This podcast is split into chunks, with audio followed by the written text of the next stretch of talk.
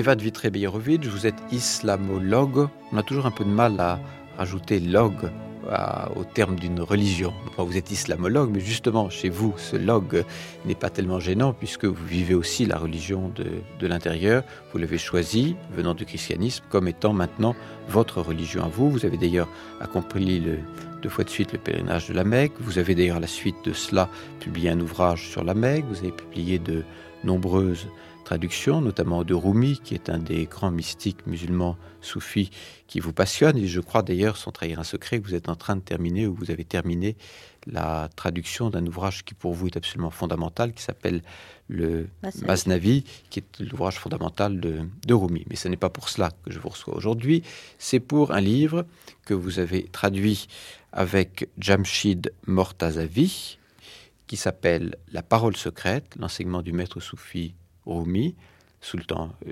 livre écrit par Sultan Valade, qui était le fils de Rumi, publié aux éditions du Rocher.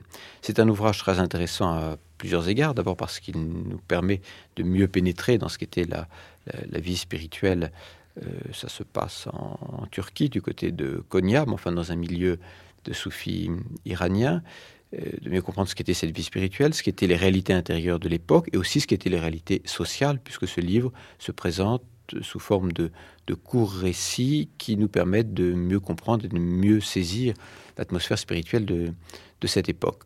Je crois que pour, bien saisir cet ouvrage écrit par Sultan Valade, il faut le situer dans une lignée de grands maîtres, aussi bien par rapport à son père, Rumi, dont il est question, et même par rapport à son grand-père qui vivait dans ce qui est actuellement l'Afghanistan. C'est ça. Euh, le père de, Sultan Valad, Molana Jalaluddin Rumi, qu'on appelle Molana dans le pays arabe, Mevlana en turc, euh, est en effet un des plus grands maîtres soufis, certainement un des plus grands mystiques de tous les temps, et aussi un certainement un des plus grands poètes mystiques de tous les temps. Il est l'auteur d'une œuvre considérable. Bon, ce Mastavi de 51 000 vers auquel vous faisiez allusion tout à l'heure, que je viens de terminer de traduire avec mon ami M. Mortazavi. Bon, le livre du dedans, euh, Fihi ma euh, des odes mystiques consacrées à la mémoire de son maître disparu, et bien d'autres choses encore. Euh, il est né en 1207 à Balkh, dans l'Afghanistan actuel, et son père, en effet, Baouddin Valad, qu'on appelait le sultan des ulamas, le sultan des savants, était lui-même un prédicateur très renommé et un grand maître soufi.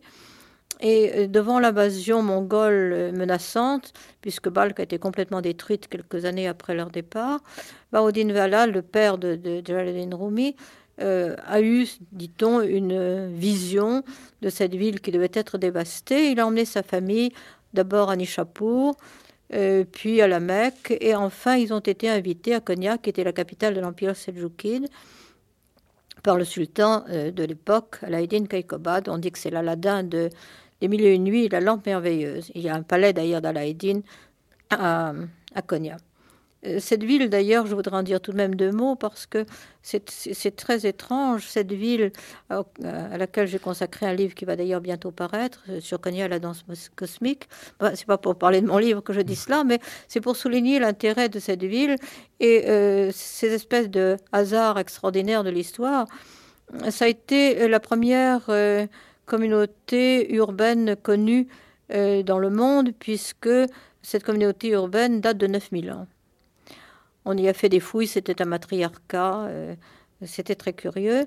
Euh, je, passe rapidement sur les siècles. Bon, c'était une capitale de l'Empire hittite, où la veuve de Toutankhamon a failli se marier. Puis, c'était l'iconium de Saint-Paul, et c'était la, la, première ville du monde évangélisée avant quoi que ce soit. Car après l'illumination de Damas, Paul est allé avec son disciple Timothée, qui, était de Konya, à Konya, et ça a été la première ville du monde évangélisée. Puis euh, est venu l'islam et le, fleuron de cette époque, qui a été, qui a été donc euh, Rumi, qui a donné à toute cette région euh, une empreinte absolument ineffaçable. Vous savez, quand on est à Assise, j'aime beaucoup le rapprochement entre Saint François d'Assise et Rumi parce qu'ils se ressemblent beaucoup. Ils sont, ils sont à peu près contemporains. Quand on va à, Assise, on sent encore aujourd'hui cette douceur franciscaine de l'Ombrie. Quand on va à Cognac aujourd'hui, on sent encore l'empreinte de son fondateur, qui est cette aussi cette douceur, le maître aimait les, était bon pour les animaux, pour les pauvres. Il avait conseillé, consolé les femmes de mauvaise vie, les prostituées, les pauvres. Bon, il était, il était plein de sérénité, plein de, bonté, plein de tolérance aussi. Et euh, il a par exemple cette parole extraordinaire où il dit une époque de croisade et d'intolérance et de fanatisme mondial, il dit si ton âme est assez pure, assez pleine d'amour, elle devient comme Marie, elle engendre le Messie. Euh, il a, et pendant deux siècles, il y a eu une période tout à fait extraordinaire dans cet empire seljoukide qui était d'ailleurs le berceau de l'empire ottoman, puisque c'est un notable de Konya qui est devenu ensuite le premier sultan ottoman il a régné une paix, une paix spirituelle extraordinaire, une tolérance extraordinaire, où les musulmans, les juifs et les chrétiens vivaient dans une espèce de symbiose, allaient euh, sans d'ailleurs, en, étant chacun fidèle évidemment à leurs traditions respectives, mais en allant à la fête des uns et des autres. qui est tout à fait dans la ligne de Rumi, car à plusieurs oui, C'est Rumi, qui avait créé ce climat. C'est Rumi qui a créé ce climat. Qui avait créé ce climat qui a duré deux siècles qui a duré deux siècles encore. On en retrouve un peu l'écho dans ce livre de Sultan de Valade. Et je crois que l'intérêt de ce livre, est double. D'abord, euh, il, euh, il, nous, avertit lui-même que son père, bien qu'il il ne, il ne il use d'un langage assez accessible, a tout de même des œuvres très, très monumentales, bon, et fait appel à des, des questions, enfin, traite de questions métaphysiques euh, tout de même très, très profondes. Et son, fils, euh, qui était en même temps son disciple et son successeur à la tête de sa confrérie, a voulu euh, rendre les choses plus accessibles à un grand public en, en utilisant un langage très simple. C'est d'ailleurs ce qu'il dit lui-même. Il dit certains n'avaient pas suffisamment de perspicacité et d'intelligence pour comprendre la réalité des choses et connaître son but, c'est-à-dire le but de son père. C'est pourquoi dans ce livre-ci ont été expliquées ses étapes et ses prodiges, et ceux de ses compagnons qui étaient ses intimes. Donc, euh, il facilite l'accès à un enseignement extrêmement profond en le rendant plus accessible. Et d'autre part, il constitue le meilleur document sur la vie de son père et sur les débuts de sa confrérie qui s'est répandue dans le monde entier. Un journaliste de 1920, je crois, euh, dénombrait des, centaines de milliers dans le monde de disciples de Mevlana, puisque euh, l'Empire turc allait jusqu'à Vienne, n'est-ce pas? Et on retrouve encore... Euh, aujourd'hui encore. Aujourd'hui encore. Ah on retrouve encore de nombreuses tarikas réclament de Rumi. J'ai trouvé, par exemple, il y a quelques années, j'étais en Yougoslavie, et dans le, dans le sud de la Yougoslavie, il y a encore une tarika, il y a encore, on m'avait convié d'ailleurs à un sama dans un petit village, qui est l'oratorio spirituel, qui était euh, très caractéristique de, cette tarika. Euh, on a comparé très souvent la tarika fondée par Rumi aux bénédictins parce que euh, il disait que pour lui, l'accès au divin passait par, par, la, par la beauté. Euh, moins par la science abstruse, par la raison discursive, que par la beauté et par la recherche de, l'extase, mais qui n'est pas une recherche artificielle, qui est un oubli dans le sama, dans l'oratorio spirituel, euh, ce à quoi tend le, danseur, le derviche qui danse, bon, c'est en réalité c'est l'oubli de son moi, l'oubli de son petit moi de la vie quotidienne. parce qu'il faut bien situer effectivement donc cette lignée de du père de Rumi, de Rumi et de Sultan Valad dans la lignée du soufisme. Lequel soufisme est ce qu'on peut très grosso modo appeler, déterminer comme étant la voie mystique de l'islam, enfin une des ça, principales voies mystiques de l'islam. que euh, je dirais que comme définition, ce qu'on peut donner, je crois, et surtout il ne faut pas faire d'amalgame, mais il ne faut pas le, considérer comme quelque chose de marginal, ce qu'on fait trop souvent. Euh, quelques, c'est une erreur à laquelle certains orientalistes d'ailleurs se sont, se sont livrés c'est en réalité c'est l'intériorisation vécue de l'islam. Bon, il y a dans toute religion un aspect exotérique et un aspect ésotérique. Bon, c'est là l'aspect le plus le plus intériorisé de la religion musulmane. Mais vous parliez tout à l'heure, Eva Dmitri de, des danses, effectivement ce qu'on appelle les derviches tourneurs, c'est ça. dont la tradition se perpétue encore aujourd'hui à Konya. La danse est donc un moyen qui, lui, est extérieur, mais qui permet une fusion, une rencontre avec le cosmos. Oui, je me souviens qu'un journaliste américain, vous savez, dans ces danses, c'est très curieux, nous reviendrons peut-être sur l'aspect cosmique justement de cette danse, qui est tout un symbolisme. Bon, le maître est, est au centre de la danse et les derviches tournent autour d'eux-mêmes, autour du maître, comme les planètes qui tournent autour du soleil, n'est-ce pas? Et euh, il y a des institutions fulgurantes chez, chez Rumi qui sont tout de même très étonnantes. Voilà un homme du XIIIe siècle, bon, qui vous dit, tout le monde nous parle de sept planètes, en réalité il y en a neuf. Bon. Et le, le, nombre des danseurs est toujours de 9 ou d'un multiple de 9. 9, 18, 27, etc. Bon. Or, la neuvième planète, la huitième planète, si je ne me trompe, a été trouvée par le Verrier en 1840 et quelques. Et la neuvième par Thomson aux États-Unis en 1930 et quelques. Bon. Il savait donc qu'il y a 9 planètes. Ensuite, il dit, quand on coupera un atome, on y trouvera un noyau et des planètes qui tournent autour. Mais faites très attention parce que quand cet atome ouvrira sa bouche, il sortira une puissance et un feu, je traduis littéralement en ce moment, tapis en embuscade dans cet atome qui est capable de réduire le monde en cendres. Alors, parler de fission nucléaire en 1200 bien et quelques, c'est assez extraordinaire. Et de bon. la multiplicité des mondes aussi. Il parle de la multiplicité oui. des mondes. Il Bien avant. Copernic ou Giordano Bruno, il disait qu'il existe des milliers et des milliers d'univers illimités. Oui, illimités. illimité. L'univers est infini. Oui, et il parle, il parle, c'est encore peut-être plus étrange encore, il parle de, il dit ceci, il dit tous les habitants de cette petite planète Terre euh, sont soumis aux influences des astres, Bon, la Lune agit sur les marées, le Soleil sur la végétation, il dit tout le monde sait ça. Mais ce qu'on sait moins, c'est que le geste le plus infime d'un habitant de cette planète est perçu dans des systèmes solaires appartenant à des univers non encore découverts. Quand j'ai traduit ça pour la première fois, je dois dire que j'ai eu un peu froid dans le dos, parce que je me rappelais Olivier Castor de Borgard, vous savez, le grand physicien, qui me disait un jour dans un colloque à Fès, vous savez, notre physique de pointe paraîtrait aux yeux du grand public tout à fait dingue. Si vous faites le plus petit geste ici dans ce café de Fès où nous nous trouvons en ce moment, c'est perçu sur Sirius. Et vraiment, quand j'ai retrouvé ça sous la plume oui. d'un écrivain du XIIIe siècle... Vous avez eu un frisson. Oui, oui j'ai trouvé ça tout de même prodigieux. Là. Ce, prodigieux. Ce, cela dit, ce que vous dites là n'est pas dans l'ouvrage dont nous parlons, La parole secrète. C'est dans le livre que vous êtes en train de traduire. C'est dans toutes les œuvres de Rumi en général, oui. surtout dans le Masnavi. Bon, euh, Sultan de Valade n'a pas voulu insister sur ces points. Il a voulu surtout rappeler l'enseignement de son maître, n'est-ce pas? Et Nous avons, M. Martadavi et moi, sous-titré ce livre euh, la parole secrète, nous l'avons sous-titré l'enseignement du maître Soufi Rumi, car c'est vraiment son enseignement qu'on retrouve dans Alors, ce qui est frappant, justement, pour un, pour un lecteur qui découvre ce livre, ce qui a été mon cas, c'est en quelque sorte le mélange des genres.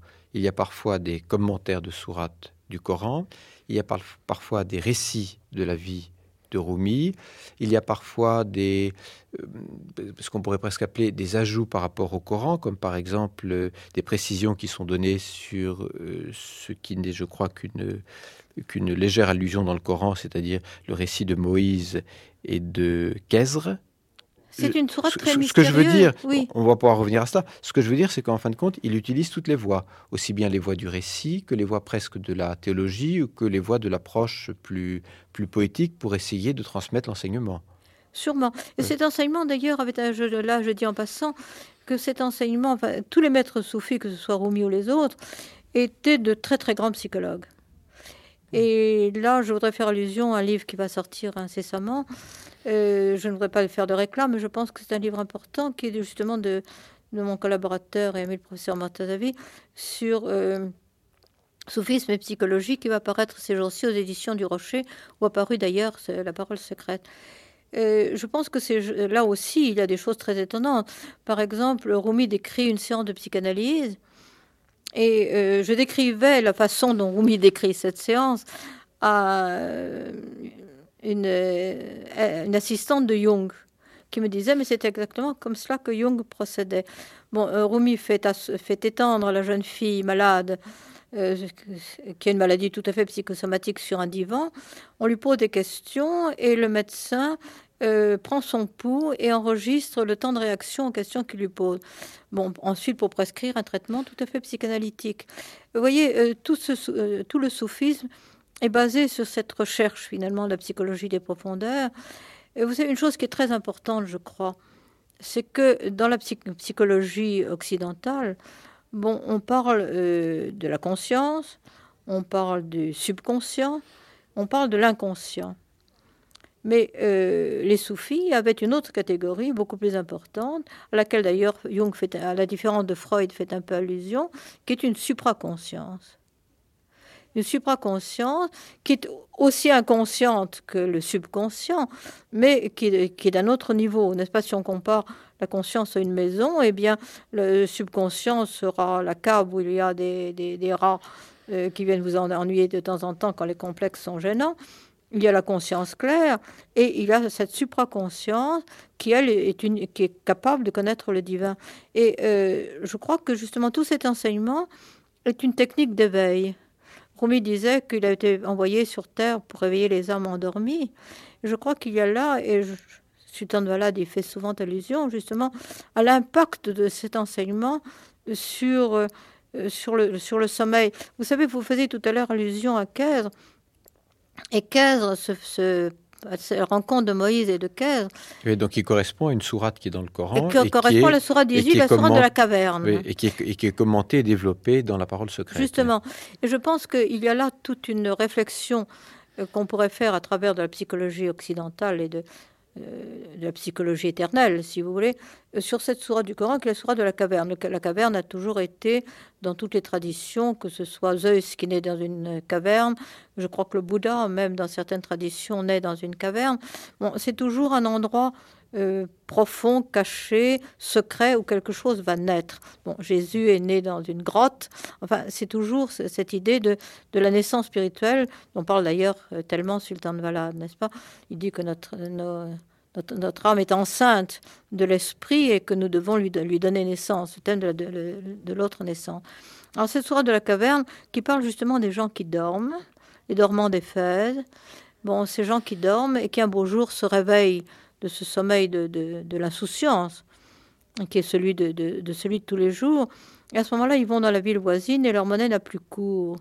Car enfin, quand on est passé justement par un certain stade, euh, je pense que la conversation de, tous les jours, euh, ne vous les événements quotidiens ne vous intéressent beaucoup moins.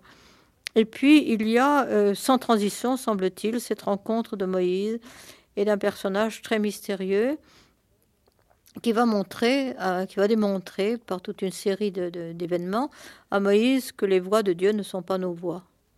Et alors là, on retrouve cette idée. Et puis, ça se termine par la découverte de l'eau de la vie qui se trouve dans les ténèbres.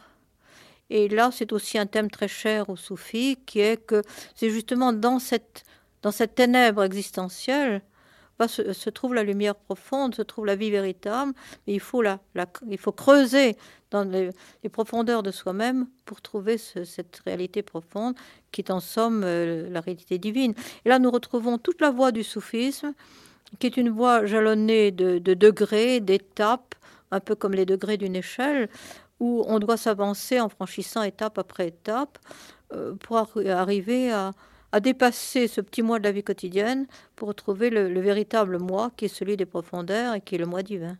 À côté de ce cheminement vers l'essentiel, on trouve donc aussi des récits qui s'inscrivent dans, dans la vie terrestre de, de Rumi, et notamment sa rencontre avec son maître, Shams, le et le départ du maître qui a, qui, a beaucoup perturbé les, disciples et, et, la vie des soufis de Konya. Oui, euh, j'ai d'ailleurs, je me suis trouvée à Konya, l'endroit même euh, où Rumi a retrouvé son maître, parce qu'il faut dire que quand, quand ils sont dans, quand euh, Bahaoudin Valad, son père, a, emmené, devant l'invasion des Mongols, a emmené sa famille en, exil, enfin, qui était l'actuel, enfin, Balk, qui était actuellement en Afghanistan, pour arriver en Turquie où ils ont donc été reçus par le sultan de l'époque. Euh, Baoudin Valad, le père de Rumi, a, continué son, à la tête d'un collège, a continué son enseignement de théologien et de jurisconsulte. Euh, son fils, le jeune Rumi, qui avait 19 ans, je crois, à la mort de son, son père, bon, lui a succédé, et c'était un petit peu, il faut se représenter un peu la Sorbonne du Moyen Âge, enfin Abélard enseignant à la Sorbonne. Et un jour, il a fait une rencontre qui a bouleversé sa vie. Il décrit d'ailleurs cette rencontre en disant J'étais cru, j'étais bah, cuit, j'étais brûlé et maintenant je suis consumé. En persan, c'est très beau. Euh, il a rencontré donc un, derviche hirsute, errant, vagabond, euh, qui lui a posé des questions qui l'ont tellement bouleversé qu'il s'est jeté à ses pieds.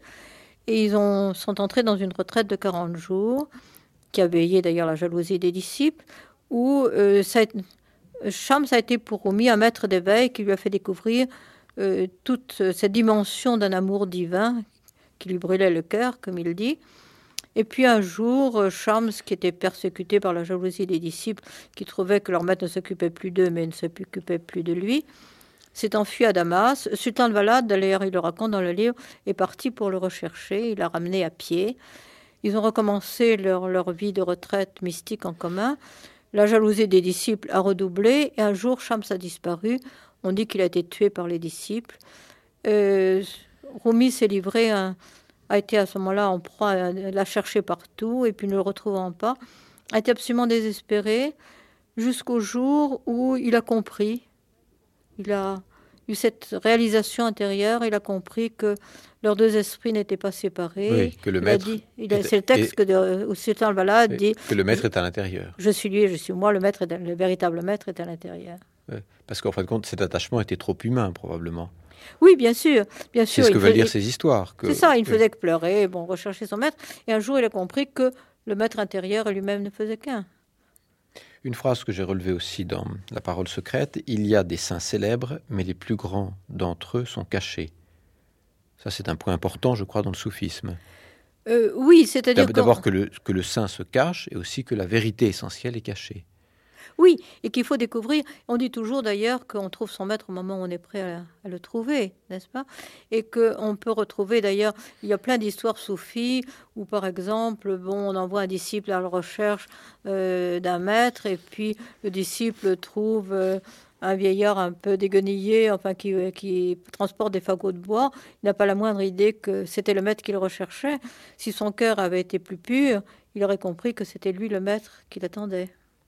Un thème que l'on retrouve aussi, notamment vers le milieu de l'ouvrage, c'est celui du dépassement du discours discursif, du dépassement quelque sorte de la théologie pour atteindre ce qui est dit dans les textes, c'est-à-dire le, euh, faire en sorte que son âme soit devenue tel un océan et se perdre dans cet océan. Oui, bien sûr. Donc là, là, il y a une critique de ce qui serait une voie trop intellectuelle pour atteindre la réalisation. Ah oui, mais d'ailleurs, les sophistes se sont toujours beaucoup méfiés de la raison discursive, bon, qui ne va pas très loin, disent-ils. Bon, ils disent qu'on peut prouver un certain nombre de choses par la raison, mais qu'on n'arrivera jamais. le soufisme, c'est une question de, c'est une voie spirituelle, c'est une question d'expérience, c'est quelque chose de vécu, ce n'est pas quelque chose de raisonné.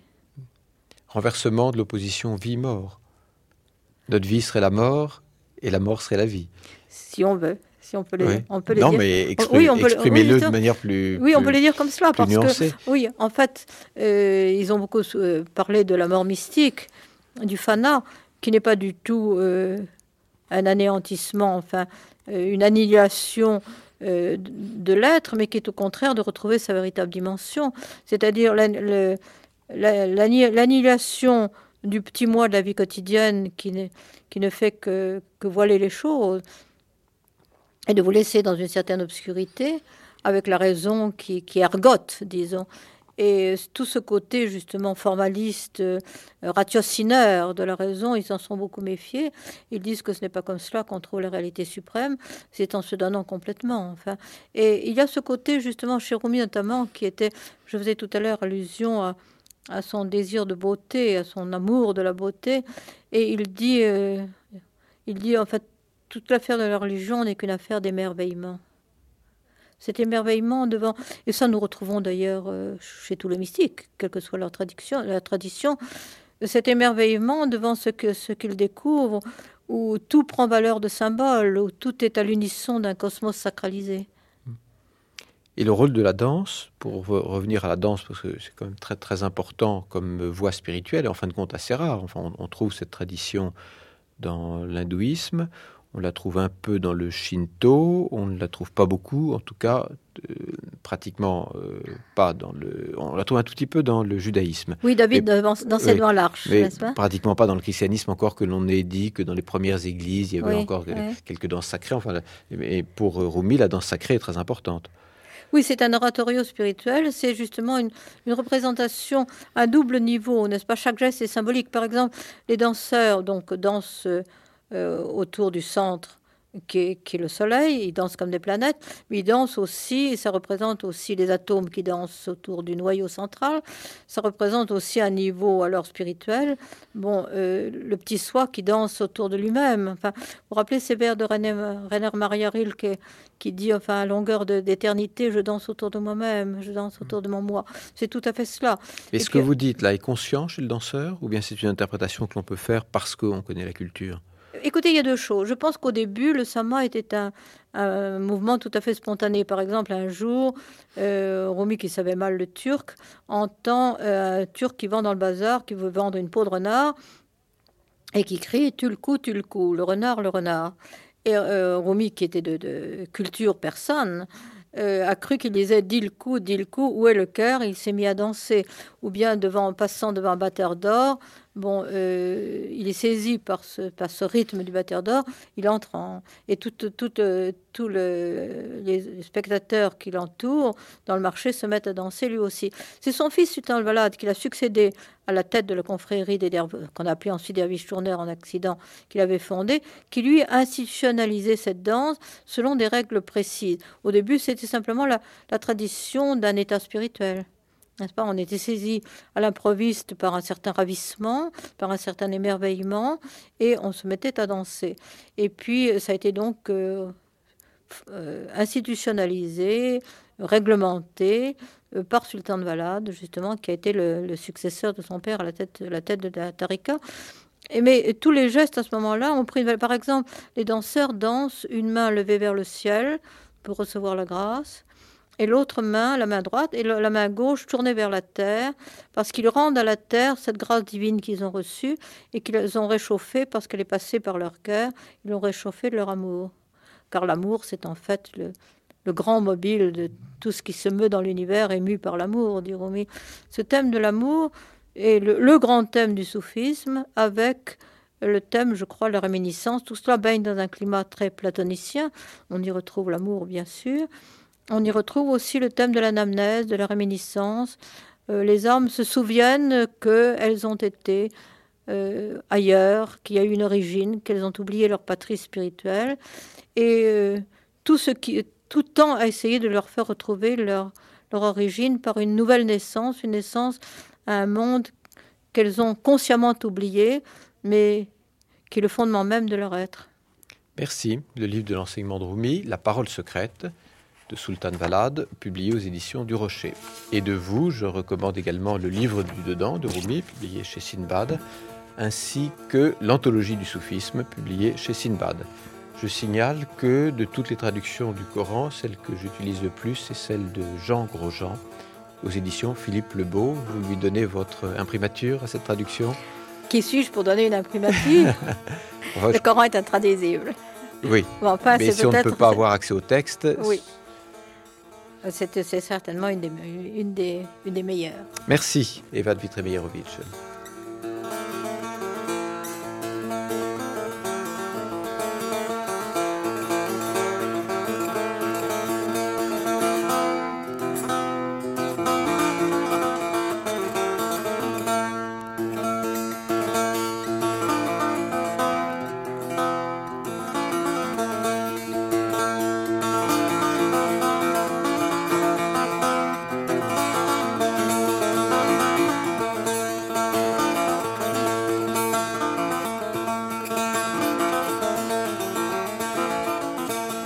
Ainsi se termine Agora, qui vous était proposé par Olivier Germain Thomas. Mon invité était Eva de Vitré-Meyerovitch, prise de son Christian Fontaine et Monique Retourné, réalisation Philippe Sibille.